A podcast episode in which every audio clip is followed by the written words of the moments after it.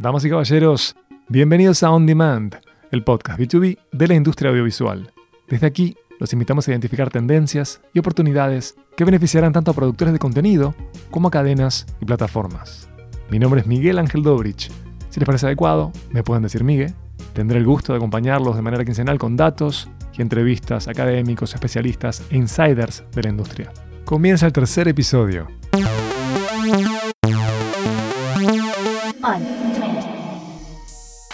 Hoy tengo el gusto de tener a otro entrevistado de lujo, el realizador, productor y showrunner, Hernán Gershuni.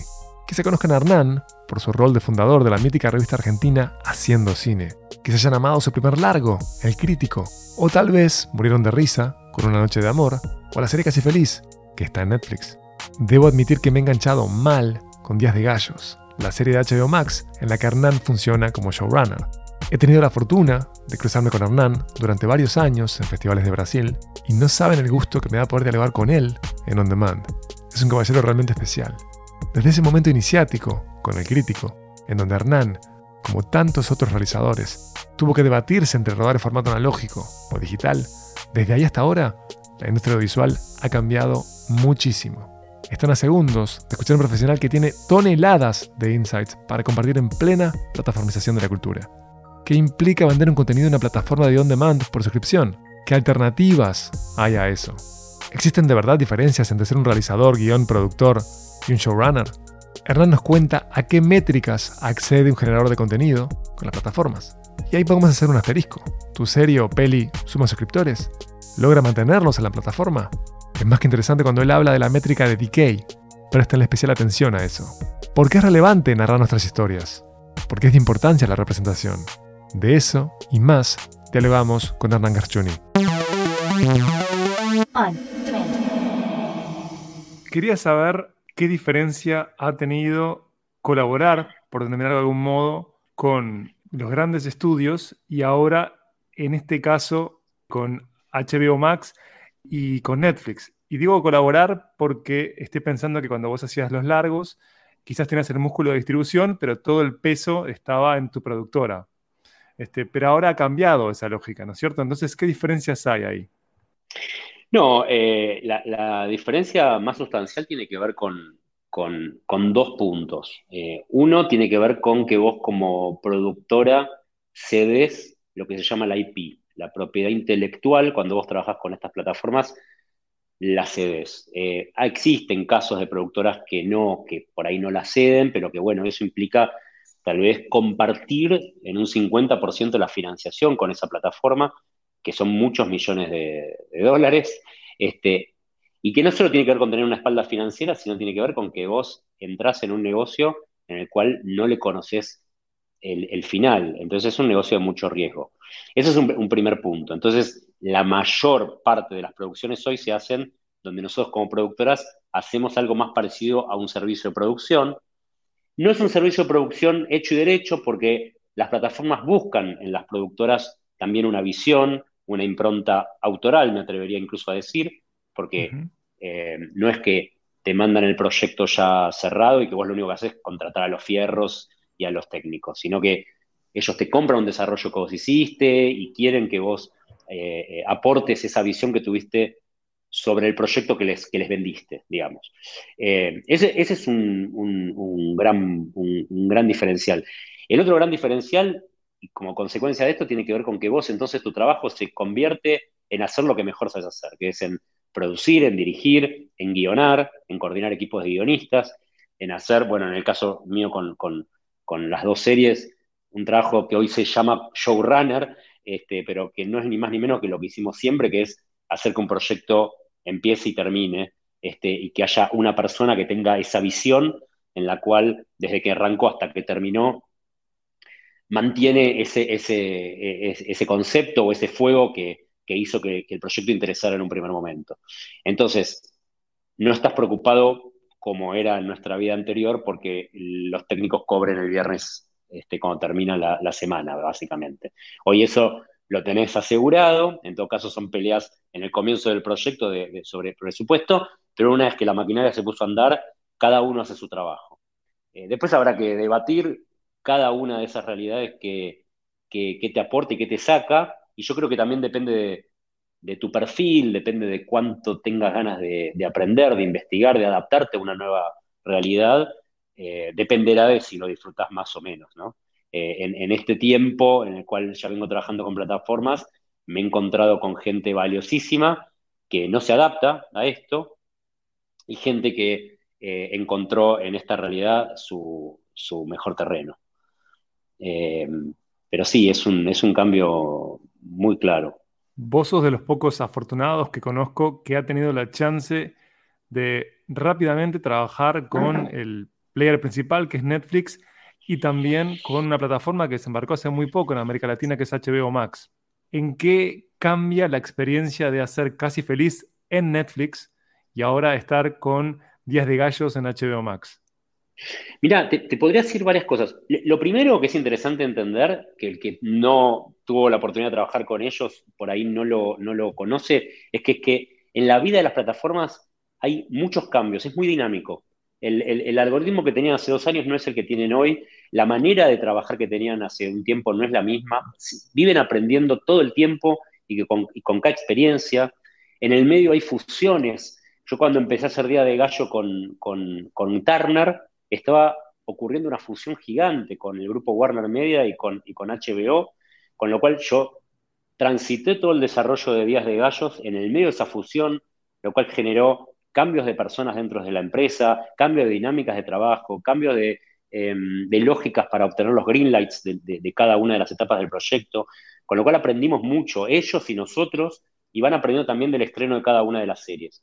Em, eh, siendo muy puntual, eh, Casi Feliz 1, eh, yo lo trabajé con Netflix, pero en un formato no de original, sino de acquisition, o sea, es como casi una licencia, es como un proyecto que yo desarrollo, obviamente se los vendo, les interesa, ellos lo financian, pero es casi más parecido a eh, como una venta, es como que yo lo hago y se, y se, los vendo. Eso trae algunos pequeños, eh, grandes cambios en relación a un original, que es que básicamente tenés muchísima más libertad, también porque los presupuestos son mucho más chicos. Sí, ellos leen los guiones, sí te van haciendo devoluciones sobre los cortes del, del proyecto, sí hay una conversación, pero no es lo mismo que hacer un original en, cual, en donde tienen equipos muy grandes de gente que viene al rodaje, que, esto me cuentan, yo no trabajé en original con Netflix, pero sé que es algo mucho más este, arduo en el día a día los, las, aprobaciones. En el caso de HBO Max fue todo lo contrario, fue trabajar desde el día uno con un equipo de desarrollo de ellos, nosotros teníamos un, teníamos un script room de, autores, colaboradores autorales, investigadores periodísticos, eh, yo mismo que coordinaba todo ese grupo, eh, y un equipo de desarrollo de HBO que está conformado por cuatro o cinco personas que te hacen devoluciones súper ricas de cada una de las, de las páginas del guion. Eh, se trabaja baby step, se trabaja todos los días con ellos. Eso pasa a una segunda etapa que es, que es producción, entra un montón de otra gente nueva que eh, ya habiendo obtenido el green light de desarrollo, empieza a trabajar con vos desde el guion 3 al 10, o sea, la etapa 1 es el guion 1 y 2 y la Biblia, no se escriben personajes, bueno, no la quiero hacer muy larga. La etapa 2, que es producción, ya es el resto de los, de los capítulos donde ya se empiezan a armar presupuestos, se empiezan a armar planes de rodajes, ya es una preproducción soft donde se empiezan a, a trabajar las locaciones, bueno, y un montón de detalles pero es casi un trabajo cotidiano con ellos. Y después viene el rodaje y la postproducción, eh, en donde el puesto de showrunner, que es el, que yo encarné, digamos, es fundamental porque sos eh, la vía de comunicación con la plataforma y con el equipo. Sos la persona que escucha cuáles son las necesidades de la plataforma para transmitírselas a las cabezas de equipo y viceversa, todas las cosas que van pasando en el, set día a día, sos también el encargado de tener que ir contándose la plataforma con los vaivenes que una serie por lo menos tan ambiciosa como la que hicimos implican, que es que, bueno, por ejemplo, una pandemia, donde teníamos que eh, grabar estadios con 15.000 personas y no podíamos meter 50 personas en un set. Eh, ese tipo de cosas implican un trabajo día a día de conversación entre todo entre toda la gente y para que esos vaivenes esos cambios no alteren la filosofía y el espíritu del proyecto, se necesita alguien que tenga todo eso muy claro en la cabeza como para que eh, no, no termine ocurriendo cualquier cosa, ¿no? Como resultado final. Te veo demasiado entero para la pesadilla que me imagino que tuviste que enfrentar. Te veo muy bien, te escucho muy bien y me alegra. Este, yo imaginé que cuando eh, tuviera esta oportunidad de, entrevistarte y de verte, eh, tras unos años de no cruzarnos, pensé que ibas a estar calvo, totalmente canoso, eh, quebrado, porque ya la experiencia de ser un fusible, de estar en ese rol de showrunner, es extrema.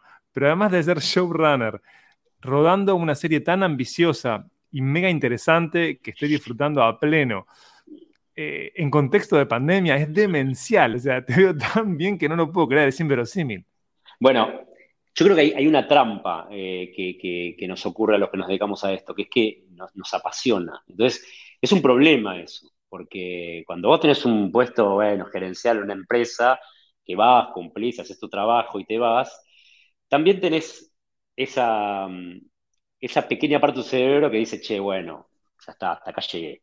El problema con, este trabajo que tanto nos apasiona, cuando te hablaba de que yo cuando logré filmar El Crítico, eh, aplaudía con las patas porque no podía creer que me estaba pasando, bueno, es que hoy sigo teniendo ese germen dentro mío que es que agradezco cada cosa que me está pasando. Entonces no me dice el trabajo, ¿viste? Este, entonces te levantas todas las mañanas con una pasión, pero también dejas todo que bueno, querer reventar el día que terminé los 101 días de rodajes de Gallos y los 50 días de rodajes de Casi Feliz 2, porque después pegué sin continuidad la segunda temporada de Casi Feliz, me agarró una hernia de disco que recién ahora me estoy recuperando eh, y que aprovecho mandarle un saludo a mi kinesiólogo que, me salvó la vida.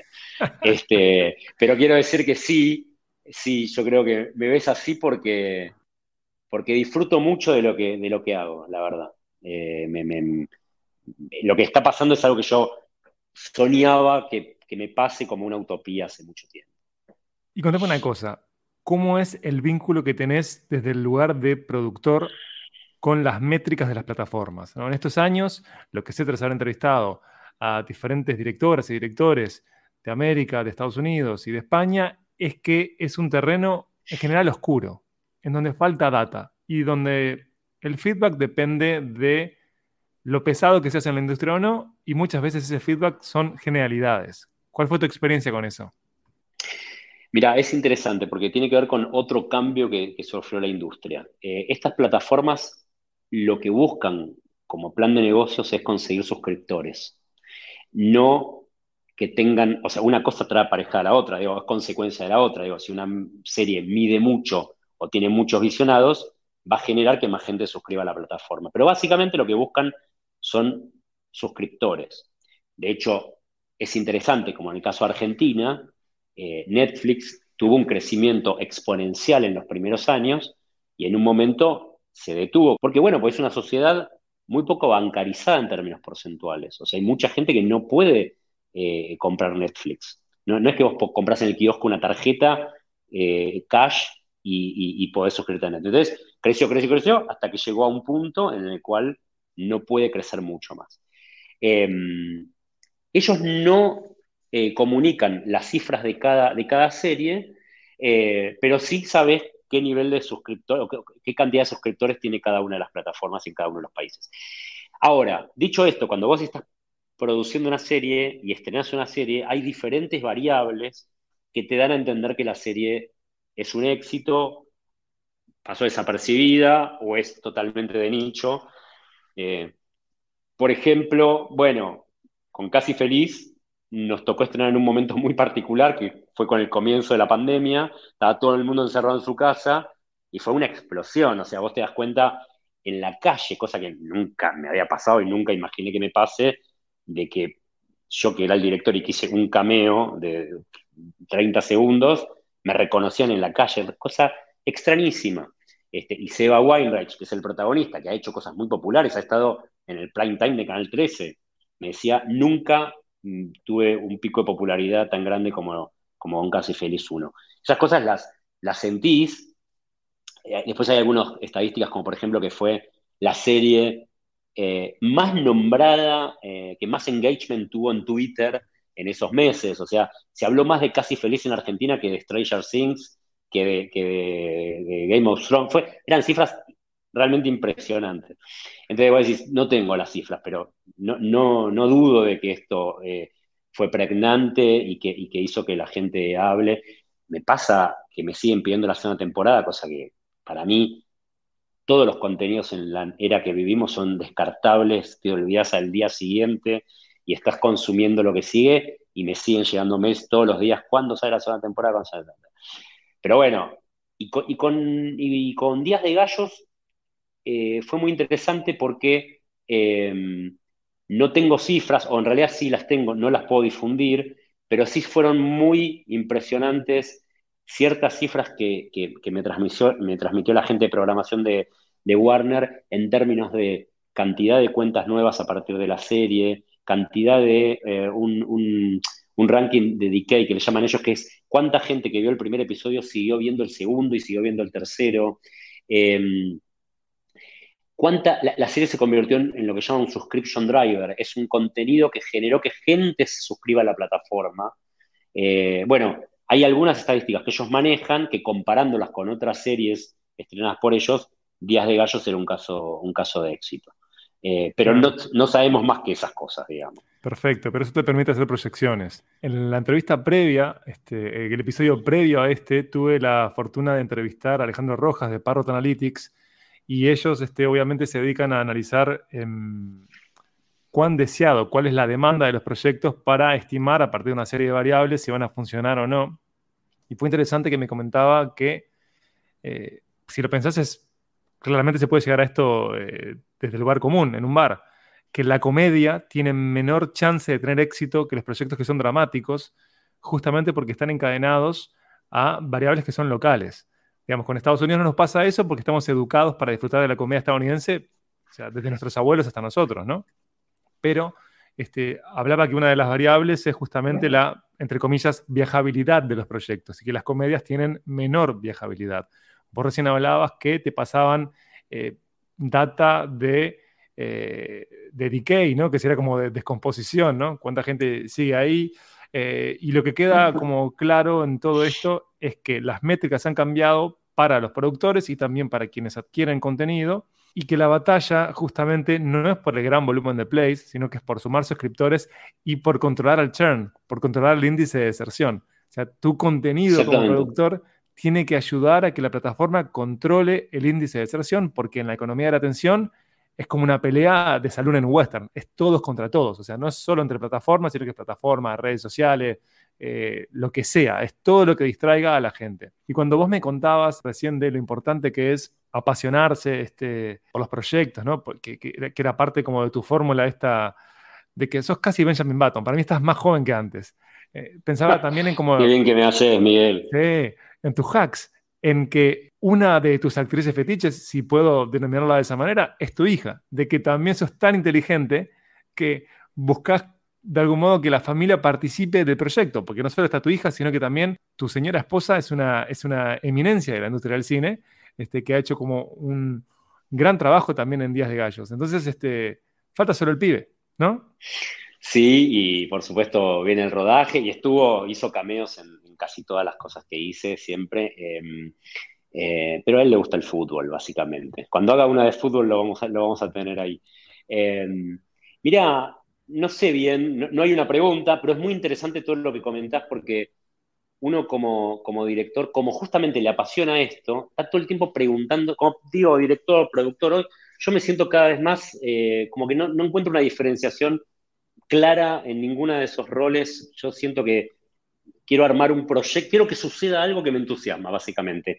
Si eso implica que tengo que hoy dirigir, mañana hacer showrunner, pasado producir o, guionar, lo veo todo como parte de un mismo proceso. Pero digo, como uno se apasiona tanto con esto, o por lo menos es lo que me pasa a mí, está todo el tiempo como muy curioso y muy ávido por entender cómo funciona la industria, no por una cuestión de ganar más o menos plata, sino por entender cuál es tu lugar en el mundo, en, la era que te toca vivir, digamos, ¿no? O en, la, o en, la, tarea que te toca ejercer. En el sentido, ah, yo que suelo hacer comedia, o, mi ADN está más dirigido hacia ahí, em, la verdad es que estás todo el tiempo reflexionando cómo funciona una buena comedia. Estás teniendo que todo el tiempo negociar con vos mismo en algo que en el mundo de la plataforma es fundamental, que es que es una gran virtud que algo no aburra, eh, que algo entretenga, que algo avance.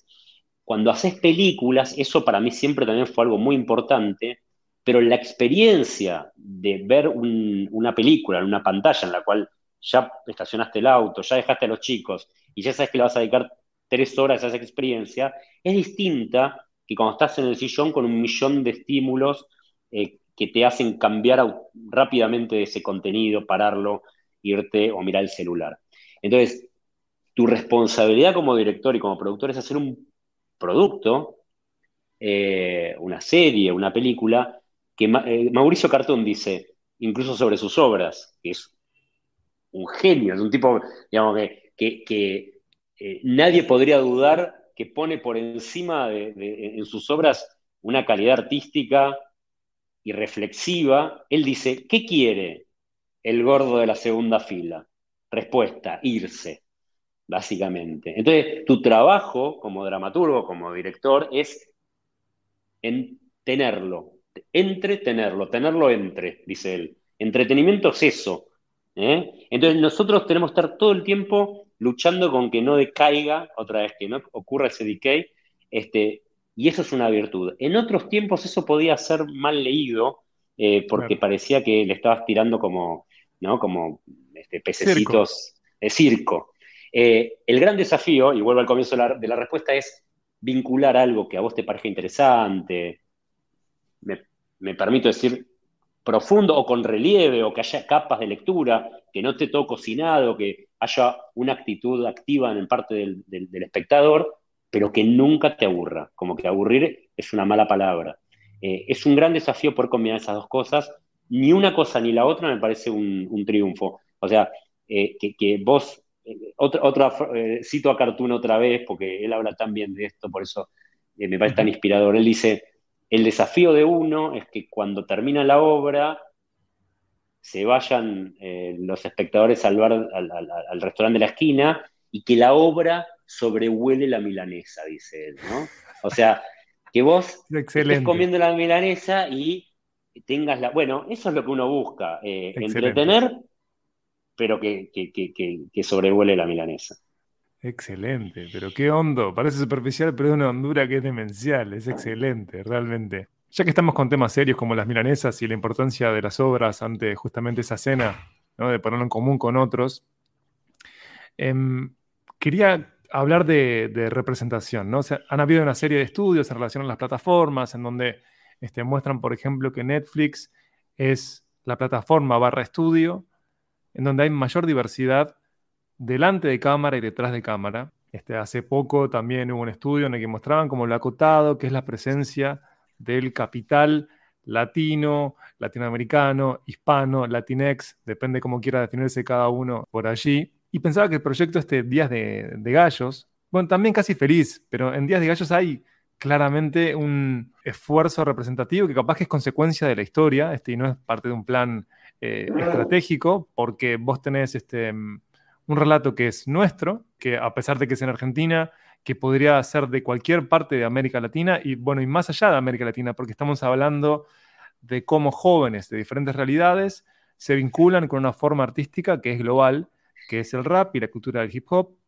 Es una serie en donde algunos de los jóvenes utilizan lenguaje inclusivo, en donde tenés eh, un personaje que es gay, en donde tenés este, familias que son de un contexto trabajador, en donde como cuesta llegar a fin de mes, familias en donde hay opulencia, ¿no? comodidad económica. ¿Qué pensás sobre eh, la representación a la hora de hacer tus proyectos? Sé que esta es una pregunta que te puede llevar como a lugares, este, como a responder desde lo político diplomático, pero quisiera como más allá de eso porque justamente con este proyecto se da algo, creo que particularmente especial. Sí, eh, no, no, está, buena la pregunta, porque fue, fue una gran pregunta que nos hacíamos nosotros cuando, cuando empezamos a hacer Días de Gallos. Nosotros somos cuarentones y teníamos que empezar a hablar de un tema que, no, que no conocemos, básicamente. Una de las cosas que genera esta pasión que yo te decía es tener la curiosidad por investigar y conocer mundos que, no te son propios. Yo, eh, por supuesto que vengo filmando sobre gente intelectual de clase media, judía muchas veces, y hablo de, mi entorno porque lo conozco, lo cual es, una buena estrategia, pero quien no quiera eh, investigar y conocer sobre eso que no conoce, me parece también se pierde de algo maravilloso de este oficio, que es que podés vivir mundos que no, que no son los tuyos. En ese sentido, cuando se nos planteó hacer una serie sobre freestyle, un fenómeno que nos capturó inmediatamente, porque el freestyle, cuando empezamos a ver esas, batallas, eh, notamos que tenían eh, poesía, tenían música, tenían conflicto, eh, todo lo que uno como director y productor y guionista busca a la hora de contar historias. O sea, cinematográficamente era riquísimo eh, pero además notábamos que era un medio de expresión de esta generación, una generación que hace eh, de los contenidos de generación propia eh, algo muy importante, una generación muy particular en términos de, reclamo de derechos, en términos de las quejas que tienen hacia nuestra generación del mundo que le estamos dejando, en términos de diversidad muchas cosas que uno puede tocar de oído o tratar de entender realmente cómo ellos la viven. En ese sentido, nosotros tomamos dos estrategias. Dos. Una es la que yo tomo en realidad para cuando hago cualquier serie o escribo cualquier cosa, que es, la primera es intentar ser particular, no intentar ser genérico. Yo no pretendo con el personaje de Andy eh, ilustrar cómo es cualquier chico o chique eh, de género fluido. De ninguna manera. Yo estoy ilustrando, estoy contando y estoy narrando a un personaje específico, con una realidad específica, con unos padres, con una hermana, con, unas preocupaciones, en donde además eh, esa característica de ser de género fluido no es ni por asomo la única ni la más importante de todas las problemáticas que puede tener un joven en, en las épocas que vivimos. La segunda estrategia es ser muy riguroso con los temas. Por ejemplo, hemos tenido muchas y larguísimas charlas con la Asociación de Familias Diversas, donde nos contaron cómo es eh, en mucho de, la gente que participa en, su asociación esta experiencia de ser eh, eh, de, género fluido o de género binario, que no es lo mismo. Bueno, aprendimos las diferencias entre una cosa y la otra. La, la, diferencia entre la genitalidad, lo sexual. Bueno, hemos investigado mucho, entendimos un poco, y después cuestiones más de índole de arte dramático cómo es el lenguaje de estos chicos, qué, cómo es la dinámica de las batallas, cómo se prepara una batalla, cómo es un juez, cómo es este, eh, las diferentes técnicas y tácticas a la hora de, entrar en una batalla freestyle. Bueno, todo un trabajo que hemos hecho junto con, nuestro equipo de, autores, con Joaquín Bonet, autor, con Sofía Wilhelmi, colaborador doctoral, eh, Juan Ortelli, un, periodista, ex director de Rolling Stone, especialista en el género y que es jurado de muchas batallas eh, en Latinoamérica y que nos ha asesorado un montón. Y finalmente los mismos freestylers, los mismos raperos que participaron en la serie, que nos ayudaron a darle una verosimilitud a, todo ese mundo que nosotros, como te digo, cuarentones intentábamos recrear. Eh, eh, y para terminar, con el gran desafío de hacer algo que era una gran paradoja, que era cómo recrear una improvisación. En el cine es todo mentira. Entonces, para que algo eh, suene improvisado había que repetirlo un montón de veces. Para filmarlo teníamos que repetir una improvisación muchas veces y para darle verosimilitud a eso necesitábamos mucho trabajo. Eh, así que nada, nos lo tomamos, como te decía, con mucha pasión y mucho rigor. Llevándolo como un terreno quizás maquiavélico o, pragmático, este, para que no haya como una connotación eh, moral. ¿Qué oportunidades de negocio te parece que hay en, representarnos? ¿no? En, que historias de latinoamericanas y latinoamericanos estén en nuestros celulares, en nuestras teles, porque estoy viendo ya como en pantallas este, de menor dimensión. Eh, bueno, yo creo que quedó demostrado, algo que nos ha enseñado la, nueva era, que nosotros veníamos seteados para, otro, para, para, otra realidad. Nosotros venimos de una época en la cual Tinelli hacía 35 puntos de rating, 40 puntos de rating, lo miraba toda eh, la gente a las 9 de la noche y ahí estaba este, el público, ¿no? O el rating. Eh, lo que empezó a pasar por, los procesos de, los cambios en el consumo, las plataformas, etcétera, todo lo que ya sabemos, es que existen la microsegmentación. Entonces, y, hay nichos muy específicos que son consumidos por millones y millones y millones de personas. Entonces, ahí hay algo que tenemos que aprender, que es que muchos de los chicos que participaron en Días de Gallos, yo un mes antes de, empezar Días de Gallos no sabía quiénes eran y son escuchados por 50 millones de personas.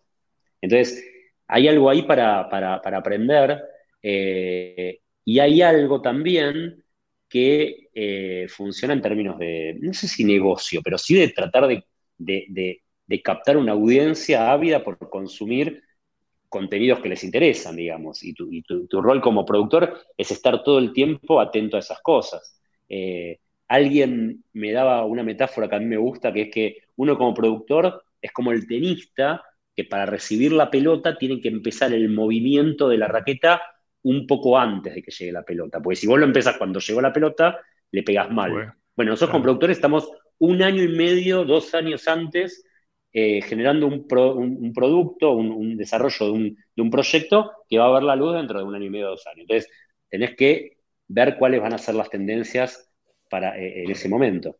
Eh, así que no, es maquiavélico, no es maquiavélico, es parte de nuestro trabajo, digamos, hacer cosas que le interesen ser vistas a alguien, que, haya gente que le interese verlas. Ahora, el justamente asumir que los negocios no son maquiavélicos, eh, me parece que es importante porque muchas veces el mercado legitima lo que podemos hacer. Sabes que es muy interesante porque cuando, viste, te decía yo que las plataformas van cambiando sus, políticas de programación y sus algoritmos. Cuando yo empecé a meterme en el mundo de las, plataformas, eh, después de cada reunión, lo que te decían es, bueno, lo que estamos buscando son productos globales que viajen. Entonces, había muchos contenidos que se hacían en ese comienzo que eran, bueno, pone un español, pone un peruano, pone este, un mexicano y pone eh, un oriental. Y de esa manera vamos a poder viajar por todo el planeta. Se dieron cuenta que eso no funcionaba, que terminaban generando eh, eh, proyectos sin identidad, que no identificaban finalmente a nadie, que estaban lavados. Y lo que empezó a mostrar el, el mismo mercado, la misma experiencia, es que nosotros nos apasionamos con una serie sueca, nos apasionamos con una serie coreana, nos apasionamos con... y que, y que al mismo tiempo me canso de ver eh, que a mí me llegan eh, eh, mensajes de gente de todas partes del mundo que dicen, qué lindo, casi feliz, cómo me gustaría ir a Buenos Aires. Y yo no hice más que hablar de lo que le pasa a mis amigos, básicamente. Entonces, ahí hay un aprendizaje también de las plataformas de cómo si funciona bien en tu, en tu primero tratan de que funcione bien en tu territorio. Buscan suscriptores en tu territorio y si viaja mejor, y si viaja mejor. Pero además cada tanto hay una que viaja un montón y es doble, es, doble ganancia. Eh, así que ellos van aprendiendo todo el tiempo también eh, a medida que van estrenando. Y, nosotros lo agradecemos porque la verdad que uno no rinde mejor que cuando habla de lo que entiende, conoce y no toca de oído. Porque también cuando intentamos hacer Hollywood, aunque te salga muy bien, siempre vas a partir dos a cero abajo porque ellos la van a hacer siempre mejor. Así que el Pinta tu aldea, ilustradas del mundo en el sentido, este, es un poco lo que está pasando ahora. Por supuesto, con, la habilidad de no ser hermético y, de, no hacer cosas que vayas a dejar afuera un montón de gente, pero, pero sí siendo muy riguroso y honesto con lo que estás narrando. ¿Qué diferencias hay entre HC Films y Zeppelin Studios? ¿Qué proyectos hace cada una de las productoras? ¿Por qué hay dos productoras? ¿Por qué te partiste ahí? No, fue HC eh, Films eh, es la productora que tengo con mi, amigo, eh, socio y casi matrimonio Pablo Udeño, con la cual ya hace 30 años que somos socios, con la que, con quien editamos la revista Haciendo Cine durante un montón de años. y bueno, nada, uno va creciendo, va cambiando también de industria, va teniendo otras motivaciones y hace dos años fundé una nueva productora con Luca Hinkis, también un amigo mío de hace 25 años, eh, que venía de otras, de otras industrias, más de la, industria de la, comunicación. Él tenía muchas revistas, tenía agencias de comunicación, etcétera, y siempre este, teníamos ganas de hacer cosas juntos y fundamos Zeppelin Studios enfocadas directamente a generar y a desarrollar proyectos para, grandes plataformas. Eh, y bueno, y tuvimos un crecimiento tal vez producto de, del momento en el que empezábamos, que, fue con el comienzo de la pandemia, donde empezamos a desarrollar un montón de proyectos. Bueno, hoy en este momento tenemos casi 10 proyectos. Estamos ahora estrenando dos documentales deportivos los, próximos meses. Eh, uno sobre, sobre Bilardo, eh, el otro sobre otro deportista que todavía no puedo decir. Está, igual con lo de Bilardo me dejaste loco, ¿eh? Quiero ver eso. Está buenísima, está buenísima. Ya, está lista y estamos, estamos por, por, lanzarla. una serie episódica, episódica de, cuatro, de cuatro capítulos en HBO Max. otro documental también que no puedo, no puedo decir todavía quién, porque no se lanzó, eh, pero, pero muy, muy, muy importante. Em, estamos eh, en desarrollo de la serie Nair, Nair Galarza, que es el, caso de, la eh, joven que fue sentenciada a cadena perpetua en Argentina, la, mujer más joven sentenciada a cadena perpetua de la historia. Em, estamos con el proyecto Pepita la Pistolera, que también fue una mítica este, eh, líder de Lampa en los años 80 este, y 90 aquí en, Mar del Plata. Em, bueno, estamos eh, con, dos animaciones, eh, una serie de animación llamada Historia entre tumbas, que se está también estrenando ahora para, para Halloween. bueno, estamos con muchísimos proyectos. ¿También para HBO Max? todo para HBO Max. Sí, Historias de tumbas también con Paca Paca. Y, mm, y con HC, Films estamos terminando la segunda temporada de Casi Feliz, estamos ahí ya en los últimos procesos de, postproducción. Eh, así que bueno, con mucho trabajo. Me alegro que sea así. El trabajo es salud, un lugar común que abrazo a morir. ¿Cuál es el mejor consejo para darle a las personas que quieren concretar proyectos y quieren que esos proyectos sean distribuidos por plataformas? Mirá, es un lugar común decir no me gusta dar consejos, eh, así que no me gusta darlos, pero también es cierto que hay un montón de cosas que la experiencia de, haber de haberte equivocado tantas veces te da que por ahí está bueno transmitirlo o que alguien le pueda llegar a ayudar. O sea, lo, primero que, yo te diría es que em, es muy importante ser muy permeable a la, a la frustración. O sea, este es un trabajo que tiene que estar muy dispuesto a que lo que escribís no guste y tener que volver a sentarte a corregirlo y a corregirlo. Escribir es reescribir. Eh, entonces, lo, primero que, yo le digo a mis alumnos y le digo a mis hijos y, me digo a mí mismo todos los días es, em, eh, frustrate y, mete en la frustración dentro de este trabajo. Eh, no, no, no es que como te frustras ya cambias de canal. Hay que convivir con esto como parte de esta actividad al final del camino, si sos, viste, Woody Allen decía, el 90% del éxito consiste en estar ahí. O sea, si vos insistís y estás y estás, vas a terminar, eh, em, no sé si triunfando, pero por lo menos concretando eso que, te, propusiste. ¿Por qué? Porque el que también tiene que darte la luz verde para que eso ocurra, va a terminar eligiendo dentro de lo que, de lo que existe, dentro de lo que está. Y si vos dejaste de estar, ya sos una opción menos. Entonces, eso es lo primero que tendría para decir. Lo, segundo, como te decía en otra respuesta anterior, es estar muy curioso, muy ávido de cuáles son las tendencias, de qué es lo que está pasando. No para copiar necesariamente, sino para entender. Vos cuando te juntás con, los decidores, eh, lo que vos no podés es no estar al día. Eh, eso, eso está prohibido. Ellos tienen que sentir que están hablando con alguien que entiende lo que está pasando. Pues si no, eh, nada, es como que te pongas a hablar de fútbol y que alguien no sepa cómo salió, este, cómo fue el último mundial. Entonces bueno, no sé. Eh, eh, entonces, ese, sería lo segundo, estate muy atento. Y lo tercero, esta es una actividad de, relaciones, es una actividad en la cual uno le da eh, la oportunidad a gente en la cual deposita una confianza. Y además, como son procesos tan largos, nosotros no trabajamos para un resultado solamente, es el día a día. Vos convivís durante dos años con gente para un proyecto que se estrena un día. Entonces es muy importante que esa gente sea buena gente, apasionada, gente con ganas de, trabajar, gente con ganas de pasarla bien en esa tarea. Eh, eso también es muy importante.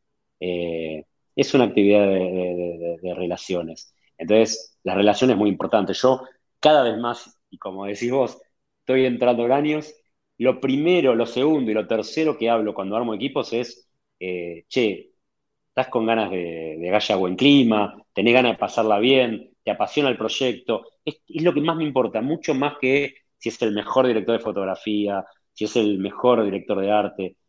Mucho antes está todo lo demás. Porque como te digo, todos los días te levantas a la mañana y vas a estar con ellos. O sea que prefiero eso a que, a que nada, que sea una eminencia, que con mala cara. Hernán Garcioni, muchísimas gracias por este tiempo, por las respuestas. He tomado nota y espero que los escuchas también hayan tomado nota. Y me parece que en particular esto del abrazar la frustración es lo que diferencia a los adultos funcionales de quienes no son funcionales.